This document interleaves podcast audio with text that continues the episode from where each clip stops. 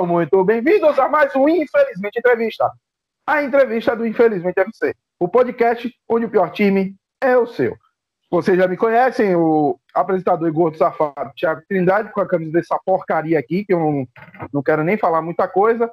Vocês lembram de Natanael? Natanael fez uma entrevista, falou muito do Arsenal, muito do Moto. Hoje ele vai nos ajudar, vai ver como convidado. E eu tenho nosso convidado de hoje, Leandro Paulo. Leandro, eu vou fazer aqui uma coisa que a gente faz normalmente no, nas entrevistas. Ao invés de eu apresentar você, é melhor que você se apresente. Ninguém melhor que você para contar de sua vida. Então, quem é Leandro, o que, o, o que faz, como, como é apaixonado e com que trabalha com futebol. Me, me diz que camisa é essa aí que eu não conheço, vou ser bem sincero. É, com o Clube do Coração e principalmente as principais perguntas, infelizmente, FC, o seu ídolo e o jogador que você odeia. Uma boa noite para você, mesmo. Muito boa noite para todos, obrigado pelo convite. Um abraço especial para meu amigo Natanael. Já troquei várias ideias com eles nas redes sociais. Bom, eu sou dentista e viciado em futebol desde 1986. Gosto de falar bastante de futebol. É uma forma de terapia, é uma forma de extravasar meu vício já escrevi para vários sites. No momento, apresento um programa voltado para clubes do interior, na Rádio Cidade aqui de Caruaru. E é, é uma paixão, é uma paixão incontrolável futebol. Respiro, às vezes mais do que odontologia, até. É, quanto à questão dessa camisa aqui, foi um. Estava procurando algum especial para fazer essa entrevista. Essa é a do Kissamã, time do interior do Rio de Janeiro. E tem um coração dividido pelo Santa Cruz e pela Portuguesa. Isso aí é uma longa história, uma longa história. Jogador que eu detesto, tem vários, vários, vários. Poderia citar praticamente todo o esporte de 87, todo o Náutico de 89. São várias equipes que eu detesto e tem vários jogadores que fizeram parte dessas equipes. Mas acho que um especial que eu, no momento, para falar agora sim, acho que seria Ibrahimovic. Mas tem vários, tem vários no futebol brasileiro também que poderiam estar nessa minha lista. Rapaz, eu quero dizer que você ganhou uns 10 pontos comigo por odiar Ibrahimovic. Vou ser bem sincero com isso e perdeu uns 20 com um colega nosso que não está aqui hoje. É, vou, vou falar aqui. Faltou o ídolo, que normalmente a gente pede. E pode contar a história de Santa Cruz, é até bom, porque a gente conhece um pouquinho mais como, como vê essa paixão da Santa Cruz e da Portuguesa, o coração dividido. A questão de a divisão por esses clubes vem a partir da infância, aquela paixão por futebol de botão que marcou muito a minha infância nos anos 80 a portuguesa foi meu primeiro. Tinha uma camisa linda, um escudo belíssimo. O Santa Cruz era a influência e a rivalidade com meus irmãos. Meu pai é alvirrubro, meu irmão mais velho é alvirrubro, meu irmão do meio é esporte e eu decidi ser Santa Cruz. Fui, virei torcedor de Santa Cruz muito por causa de Marlon, jogador que depois foi ídolo em Portugal. Marlon, para mim, foi a porta de entrada como ídolo do Santa Cruz e na portuguesa foi esquerdinha, um ponto esquerda que toda vez que fazia um gol beijava a chuteira. Então foram foram esses jogadores assim que marcaram aquela minha primeira imagem de infância, de torcer para um clube, de procurar na revista Placar a foto, de torcer, ouvir muito rádio, que isso era muito importante para a gente na nossa infância, nos anos 80 no interior de Pernambuco, porque a imagem da televisão que passava os jogos era péssima, e geralmente só passava a final do Campeonato Pernambucano. Então o rádio era, foi muito mais importante para mim. E olha que eu não sou tão velho assim, não. Mas o rádio foi fundamental nessa minha paixão. Depois, dos anos 90, as transmissões das, dos canais de Rio São Paulo, aí minha paixão pela portuguesa aumentou. Mas eu costumo brincar que eu tenho um coração dividido entre, entre Santa Cruz e portuguesa. Muito bem, eu vou passar para Natanael fazer a primeira pergunta dele, que eu sei que ele está se coçando aí para falar alguma coisa. Rapaz, eu quero primeiro agradecer aqui o Tiago por, por fazer essa entrevista e por estar participando também. Já participei aqui do Infelizmente FC, sou um fã desse canal, acompanho sempre. É um canal que faz uma cobertura excelente da Série D, chama Série D de Desgraça. Mas é um canal que eu gosto muito. E, e uma honra aqui estar participando desse, dessa entrevista, para entrevistar um cara que eu conheci no WhatsApp, que a gente fez uma amizade né, na, na, nas redes sociais, mas que eu estou conhecendo aqui pessoalmente. Pode não ser pessoalmente de estar tá em Caruaru, porque é uma cidade que eu não conheço e pretendo conhecer, mas estou aqui pra, nesse tempo de pandemia, né, de videoconferência, a gente está conhecendo aqui para bater esse papo legal. Leandro, eu, eu te conheci, eu sempre te achei um cara bem autêntico, um cara que dizia o que, que tinha que ser dito, né? E que às vezes até não, não, é, não, se preocupava se aquilo ia, ia pegar mal, não. Sempre teve uma, umas opiniões bem, bem fortes. Eu queria saber, mais ou menos, de você, em relação ao futebol interior, que é também a sua grande paixão. E é histórico para mim no Brasil o menosprezo que existe em relação ao futebol do interior. Isso aí é você pegar a história toda, é sempre há um menosprezo em relação aos times do interior. Isso talvez te, tenha uma ligação com a nossa própria história do Brasil. Eu queria que você é, discorresse um pouco sobre isso, esse menosprezo que tem em relação aos clubes do interior e os clubes da capital, que sempre são mais valorizados apesar de muitos clubes da capital estarem em situações até bem piores do que times do interior. Natanael, obrigado pelo elogio, também sou seu fã. Graças à amizade que a gente passou a desenvolver, eu curei um ranço enorme que eu, tenho, que eu tinha do motoclube. Você sabe o motivo, 1996, aquela Série B, quando o Moto eliminou o Cele Santa de Maurício Pantera, Zé do Carmo, Santa Cruz tinha um patrocínio enorme e o Santa Cruz acabou caindo para o moto. O meu colega de profissão, Lúcio Surubim, que é cirurgião dentista também. Então, a amizade que eu quero levar para toda a vida. Você é um cara muito especial para mim, Natanel. A questão do futebol do interior. Eu cresci no interior e a gente tinha forte influência da mídia. Então a mídia ela entrava muito no interior e a gente acabava escolhendo os clubes das capitais a evolução com TV a cabo, parabólica, a gente passou muito a acompanhar o futebol do Sul. E agora a gente acompanha muito o futebol europeu. Então, esse futebol do interior está cada vez mais entrando em um processo de extinção. Então, é o futebol que eu costumo falar, que é o futebol mais próximo da minha realidade cultural, social e até econômica. E eu procuro um pouco fazer isso no programa, até nos comentários que faço nas redes sociais, para que esse futebol não deixe de existir. Porque é muito legal você estar na poltrona de casa, acompanhando futebol europeu. Lógico que é legal. Eu cresci acompanhando o campeonato italiano. Quando eu morava no Recife, minha única opção de futebol era o campeonato espanhol na Bandeirantes. É legal, lógico que é. Mas é gostoso demais você saber que o time da sua cidade o maior troféu que ele pode conquistar é a própria sobrevivência, é não entrar em extinção, como infelizmente algumas cidades de médio a grande porte no interior do Nordeste não tem mais futebol profissional. Então, é um preconceito muito, mas muito forte. Aqui no Nordeste, a gente vive um futebol praticamente metropolitano. Existem alguns focos de resistência, Campina Grande, Itabaiana, Sobral com o Guarasol, mas infelizmente é literalmente resistência pura e ampla, porque a mídia dificilmente dá espaço para essas equipes. Esse ano na Série D, algumas rádios do Recife finalmente estão transmitindo jogos do Central, porque devido à questão de calendário, não está havendo choque e os jogos do Central estão começando às três da tarde então, isso já é um pequeno processo de evolução, mas em outros estados, futebol do interior está em processo de sucateamento e extinção.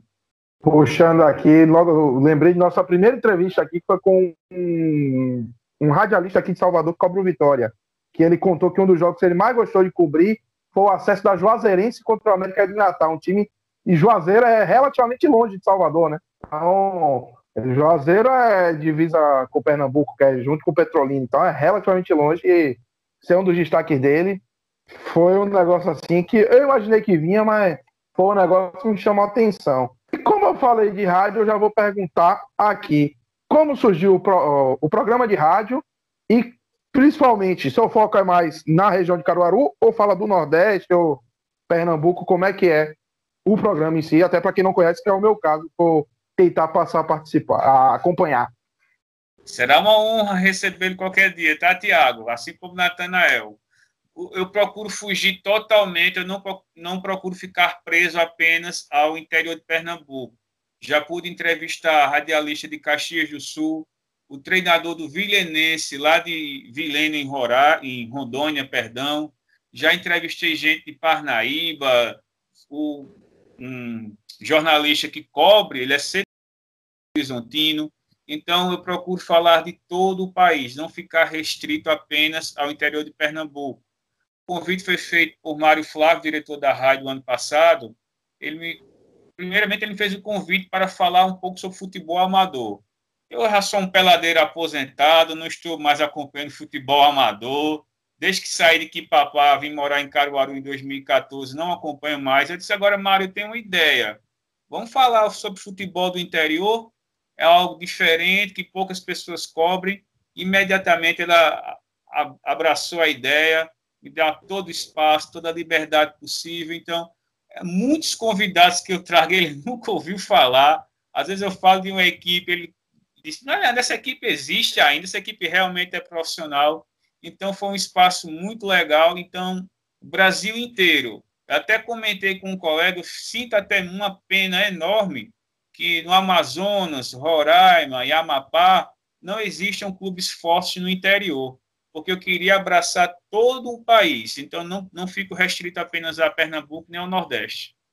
Muito bom, muito bom destaque também. Eu lembro que Roraima, eu acompanhei isso aí porque, obviamente, era meu clube. O Vitória foi jogar em 2016 Copa do Brasil lá contra o Náutico de Roraima. Só que eu tava vendo, fiquei vendo como é que funcionava o campeonato todos os times jogando no mesmo estádio, aí que estrutura um time. E o próprio Náutico, acho que não era do era um time entre do interior, mas tinha que jogar na capital porque era o único estádio apto a ter competição profissional. E foi um negócio horrível, não conseguiu nem ter transmissão em TV, foi uma coisa horrorosa. Mas não vou puxar aqui o futebol de Roraima porque eu conheço pouco, eu tento acompanhar, mas meu foco são as divisões nacionais.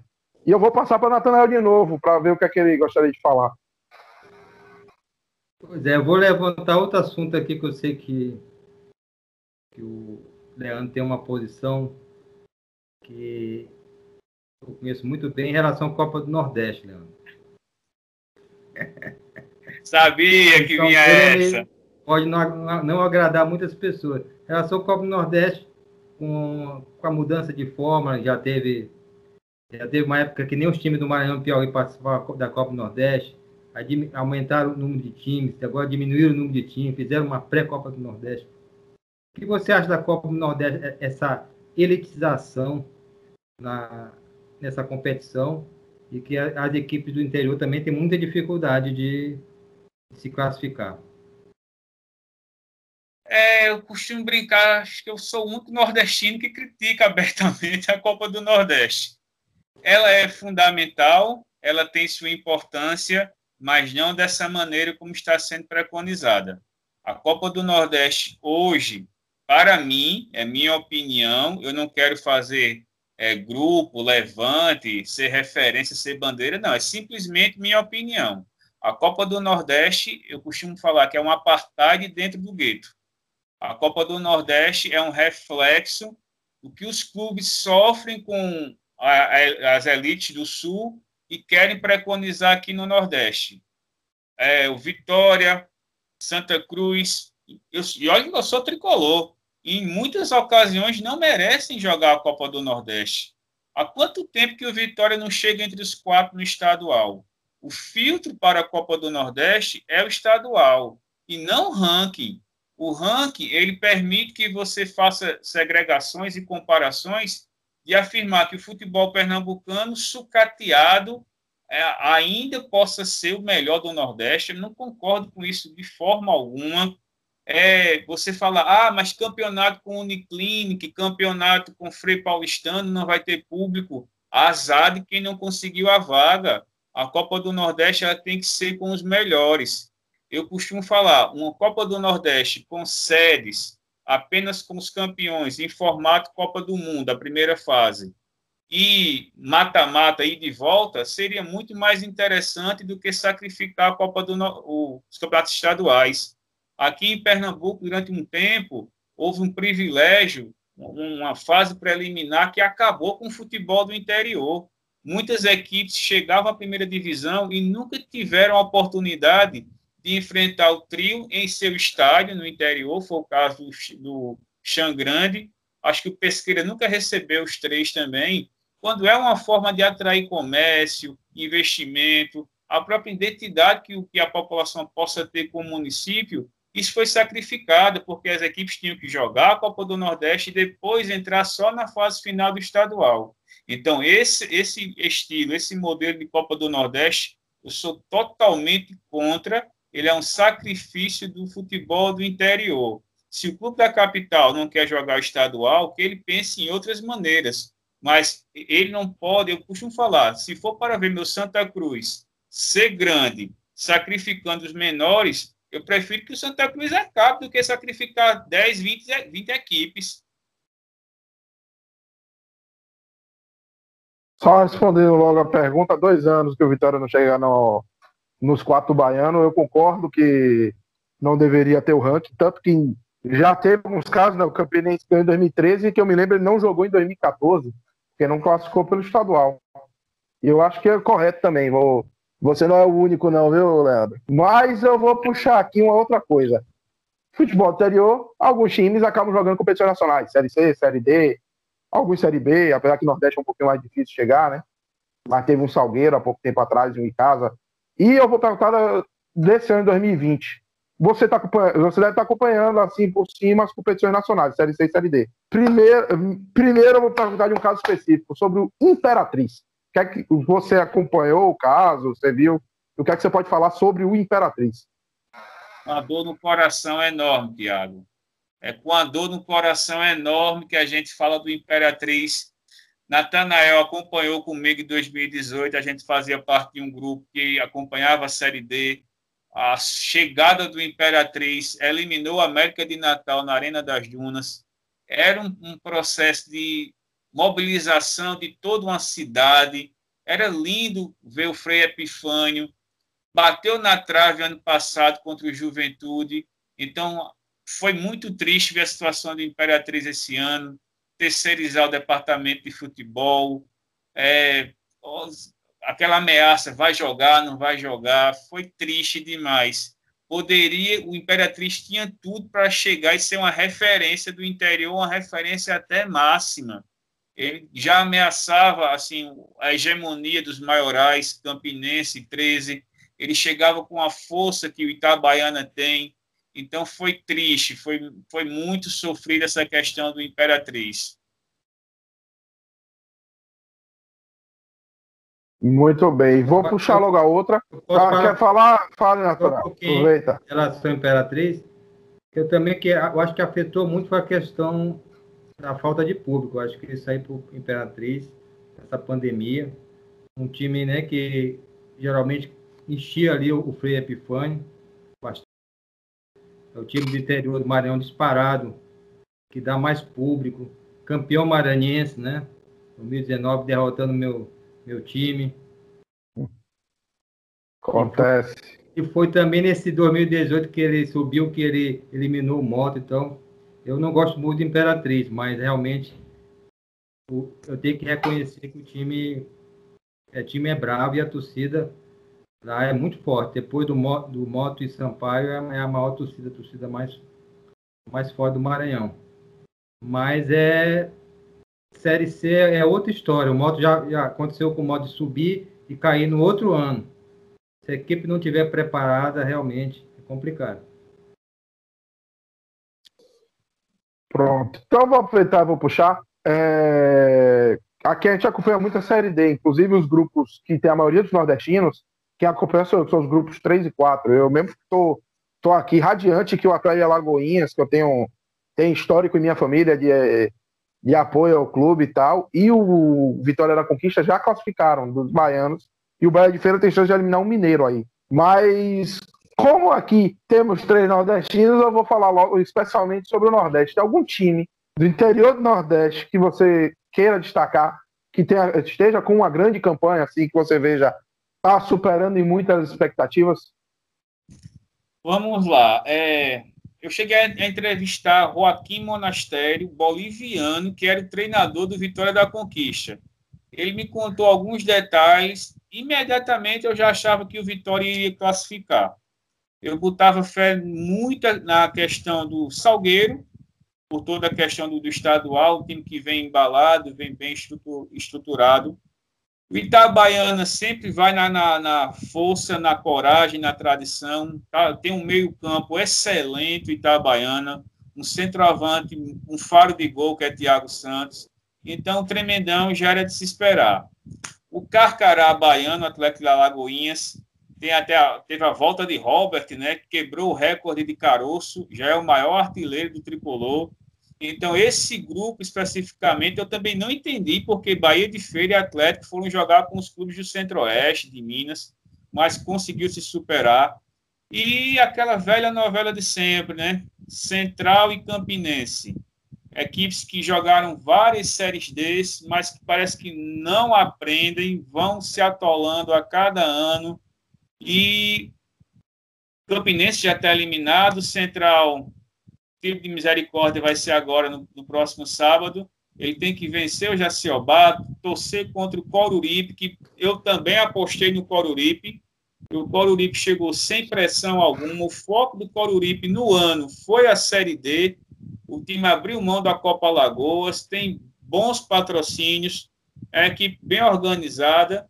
E uma que está jogando literalmente no coração é o Potiguar, time macho com Romeu Pulmão de Aço, já marcou gol de bicicleta, fez dois gols aqui em Caruaru contra o Central, está jogando muito. Então a, a briga legal vai ser Potiguar e Coruripe. O Central já pode descartar.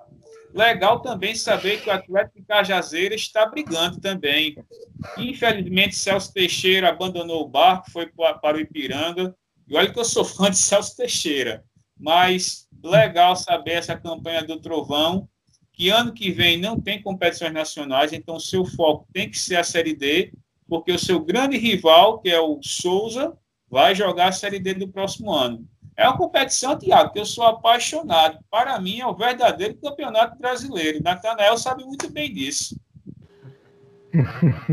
Somos dois, e se, a única coisa que eu não quero é que o Vitória pare lá, mas tirando isso, eu amo a série dele também. E só uma coisa aqui, o jogo do, os jogos do grupo 3 e 4 são na sexta. No caso, a gente tá gravando na ah. quinta amanhã. Uhum. Inclusive, os mesmos horários, dois, 15 horas, tô aqui, que eu certeza que eu vou acompanhar isso aqui. E vamos ter aqui deci, decidindo vaga, né? Globo e Atlético Cajazeirense, que é por isso jogar, que o, jogar. o Campinense tá por isso que o Campinense rodou. Então eu vou passar agora para a Natanael, que eu já, tomei, já consumi muito desse tempo aqui. Natanael, o que, é que você gostaria de falar agora? Eu quero acrescentar mais uma vez que a Série D é o maior campeonato, real campeonato brasileiro, e mais democrático, que todo mundo pode assistir pelo MyCoach, de graça, não precisa pagar stream, serviço de streaming, TV a cabo, nada disso. E eu queria te perguntar, em relação ao campeonato, aproveitando o campeonato brasileiro, você, o que você acha dessa estrutura atual do, do, do brasileiro? Você acha que poderia ter aumento no, no número de times nas divisões, poderia criar mais divisões. Pode, pode também falar em relação aos estaduais, como os estaduais se encaixariam nisso. O estadual é aquele mal necessário. O estadual não pode acabar. Ele é um atrativo para o interior, ele é um atrativo para o clube pequeno, ele é o maior, a maior fonte para revelar jogadores. Então, o estadual ele tem que ser adequado sim no calendário. O que eu fico um pouco chateado é essa necessidade extrema no Brasil de querer comparar com o futebol europeu. Cada um vai ter sua realidade. Não podemos também abrir mão de, de organização para permitir bagunça generalizada. Mas, por exemplo, o campeonato de Série B com 38 rodadas, tem equipes que já entram sabendo que não vão brigar pelo acesso. O CRB, você não vai esperar nada de um CRB numa Série B. Infelizmente, é, é aquele marasmo de sempre. Então, às vezes, mata-mata seria interessante para algumas divisões do Campeonato Brasileiro. Uma Série B com mais equipes, com mata-mata, seria bem mais interessante, porque às vezes, principalmente quando cai uma equipe da A, esse ano é exceção do Cruzeiro, mas em anos anteriores abriam 10, 20 pontos. A própria questão quando a equipe pequena consegue se organizar, feita a portuguesa, que era aquela Barcelusa de 2011, fez uma campanha maravilhosa, várias equipes que conseguem se destacar, praticamente na trigésima rodada já sabemos quem são que serão os, o primeiro, o segundo, o terceiro, a briga sempre é pela última vaga. E essa última vaga, às vezes, cai sempre no colo do esporte, do Havaí, do Coritiba, que sobem e depois estão caindo novamente. Então, a Série B é o maior exemplo que no Brasil não se pode copiar ao extremo futebol europeu. Tem que ver novas possibilidades, adequações no calendário, para que seja um campeonato mais extenso e com maior participação de clubes de outras praças. A gente não pode abdicar. Às vezes a gente torce para que o Manaus, que é um clube que a gente às vezes pode ter uma rejeição por ser clube de empresários, um clube novo, mas é uma oportunidade da Arena da Amazônia estar produzindo alguma coisa de útil. A mesma coisa o Cuiabá. Então, às vezes, a gente fica com aquela curiosidade para que equipes novas cheguem para ver se o futebol naquela região também possa ser despertado e futebol de clubes pequenos seriam essas fontes também para jogadores, para nivelar, para ser um filtro para que equipes possam fazer campanhas melhores.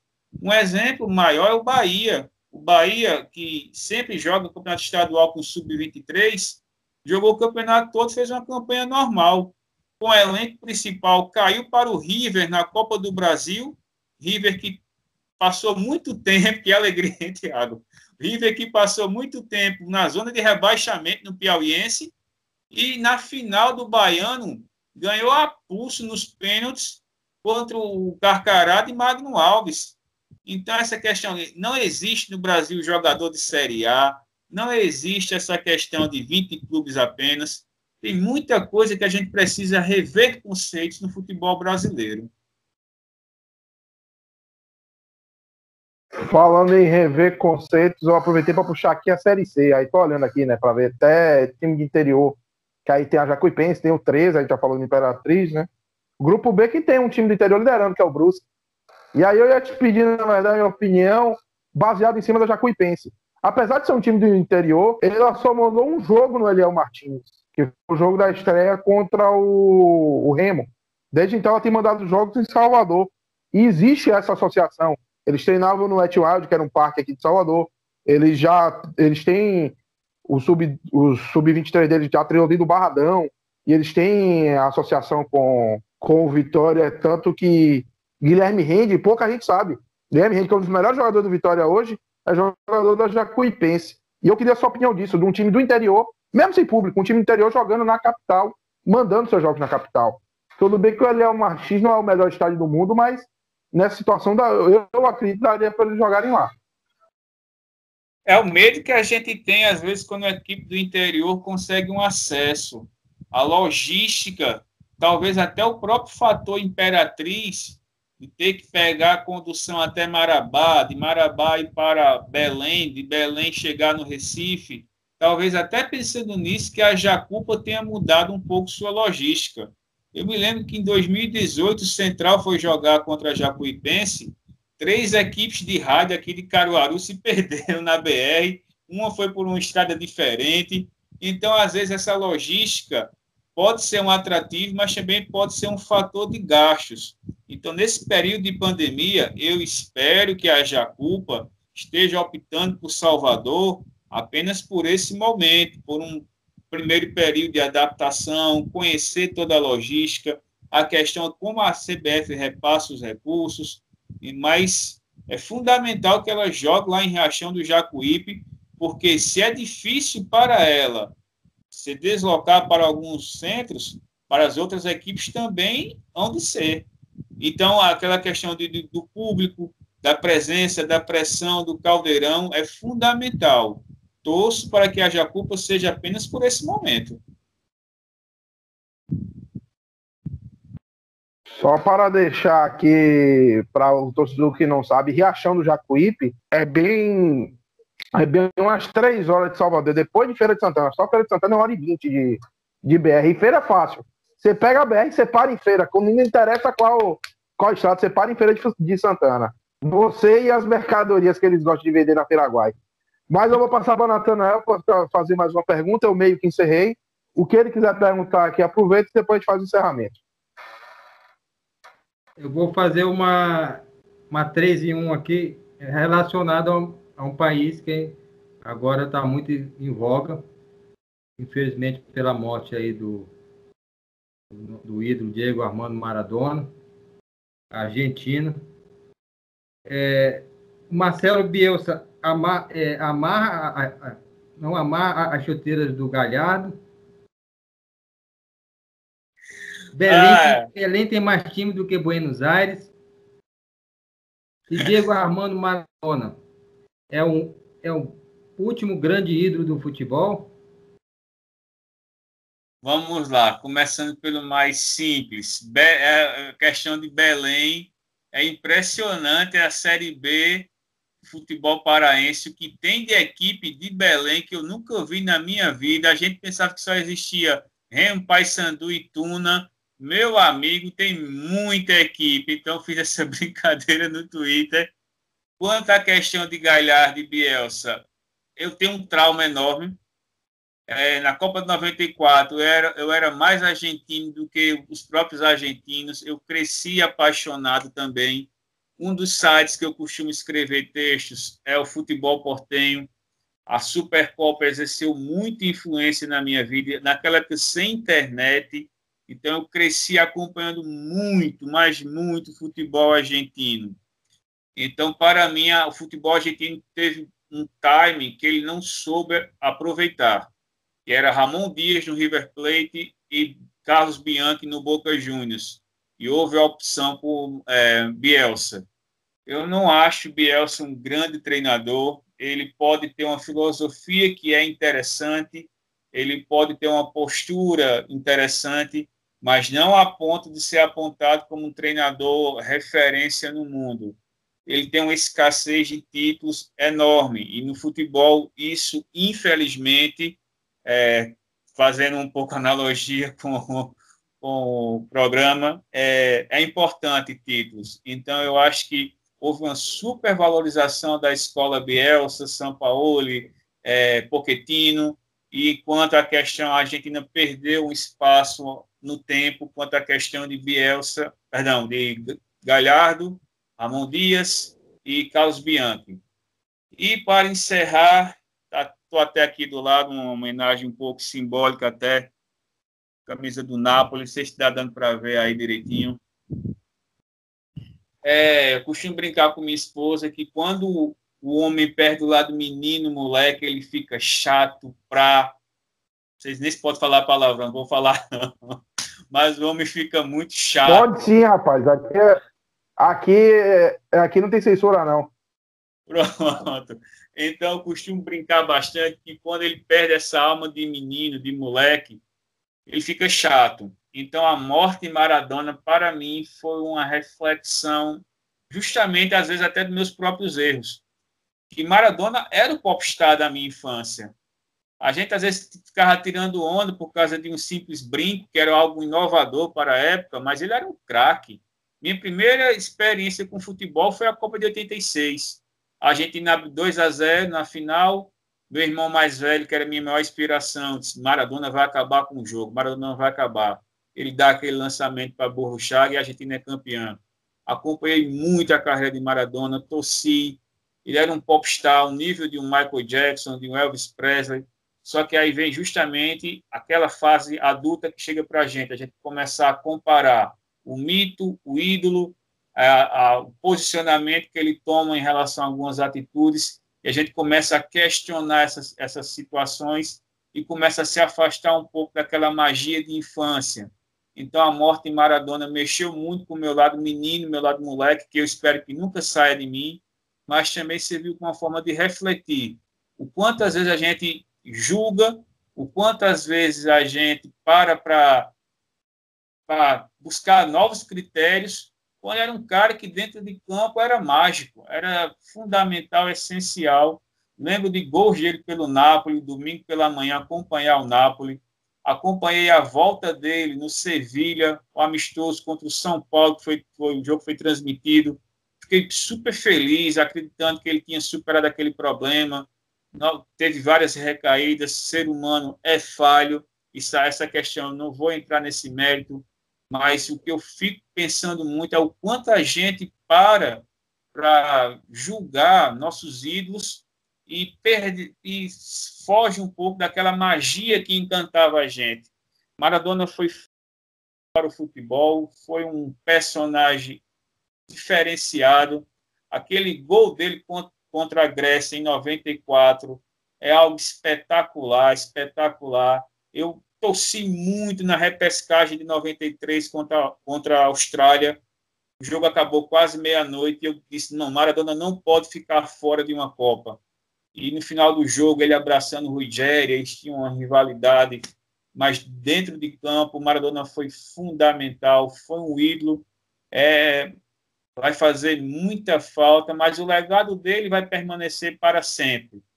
Ele não diria que ele foi um o último romântico, o último herói do futebol, Natanael, mas ele foi um grande, um grande, grande herói. Talvez sim, tenha, possa ser o último grande herói, mas o último romântico, acho que o futebol terão novos personagens para escrever várias histórias. Deixa eu aproveitar esse ensejo de Maradona aí, porque surgiu uma pergunta agora. Maradona versus Pelé. Por que você acha que o brasileiro não tem a paixão por Pelé como o argentino tem por Maradona? Que Maradona é basicamente um deus para ele. Pelé, ele, ele tomou algumas atitudes ao longo da, da carreira profissional pós-futebol que foge muito daquele ideal romântico que a gente cria do próprio herói.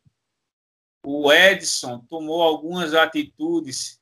Se o, se o Diego não respeitou o organismo do Maradona, o Edson não soube trabalhar o pensamento do Pelé perante as pessoas.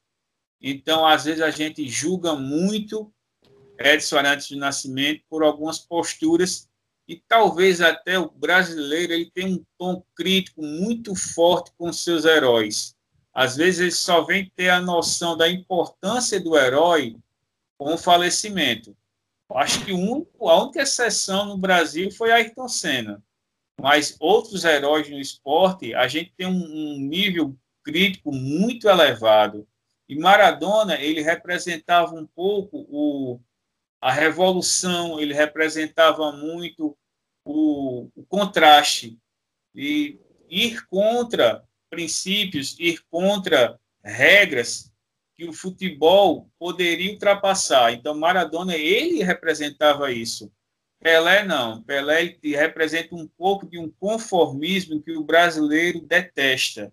Então, às vezes, Pelé demora muito para tomar. É o Pelé e o Edson, nesse momento ele demora muito para tomar uma atitude e chegar e contestar uma determinada situação. A própria ausência dele na Copa de 74, ele demorou quase 30 anos para falar o motivo dele. Então, às vezes, o Pelé tem um conformismo que o brasileiro rejeita. Muito boa. Natanael, tem mais alguma coisa que você queira perguntar? Não, tá ótimo. Tá ótimo. Então, tá ótimo.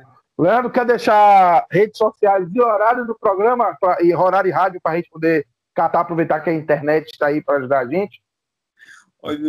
Não quero ficar famoso. Meu Twitter, meu Twitter, arroba Leandro Paulo BE1. Falo, às vezes, muita besteira, gosto de provocar, gosto de criar polêmicas, mas também falar sempre aquilo que eu penso. Então, hoje, meu Twitter é basicamente futebol.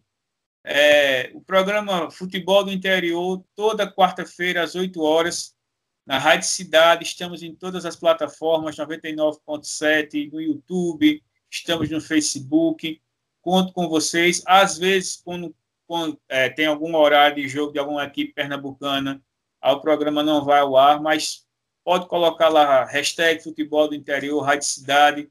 Tem vários programas registrados no YouTube, tem lá no Facebook Conto com a participação de vocês. Espero algum dia também ter mais espaço para falar muito do motoclube, falar muito do Santos de Macapá, falar de algumas equipes que não têm um determinado espaço, Flamengo do Piauí, mas no momento meu foco, minha bandeira é tentar abrir espaço para essas equipes do interior do Brasil. Muito bom. Então, ficando aí, Natanael, você já conhece, a gente já entrevistou e sempre que quem quiser e puder estar convidado tá, para participar das entrevistas, Natanael. Muito obrigado, obrigado. pela ajuda. É, Leandro, muito obrigado pelo seu tempo, por nos fornecer eh, o seu, um pouco do seu tempo para a gente poder conversar. E a você que está assistindo, lembre de seguir nossas redes sociais. Viva Dom Diego e, infelizmente, FC, o pior time é o seu. Fala galera, passando só para lembrar você seguir a gente no Instagram, no arroba infelizmentefc. Segue a gente no Twitter também, no arroba FC Infelizmente. Segue a gente na sua plataforma de streaming favorita, Spotify, Anchor, Google Podcasts, qualquer uma delas. A gente está em basicamente todas. Também para se inscrever no canal do Twitter, ativar o sininho. Lembrando que todo domingo sai entrevista no canal e toda quarta-feira sai um episódio novo, além das lives esporádicas e alguns programas especiais. Então lembre-se sempre, infelizmente FC, o pior time é o seu.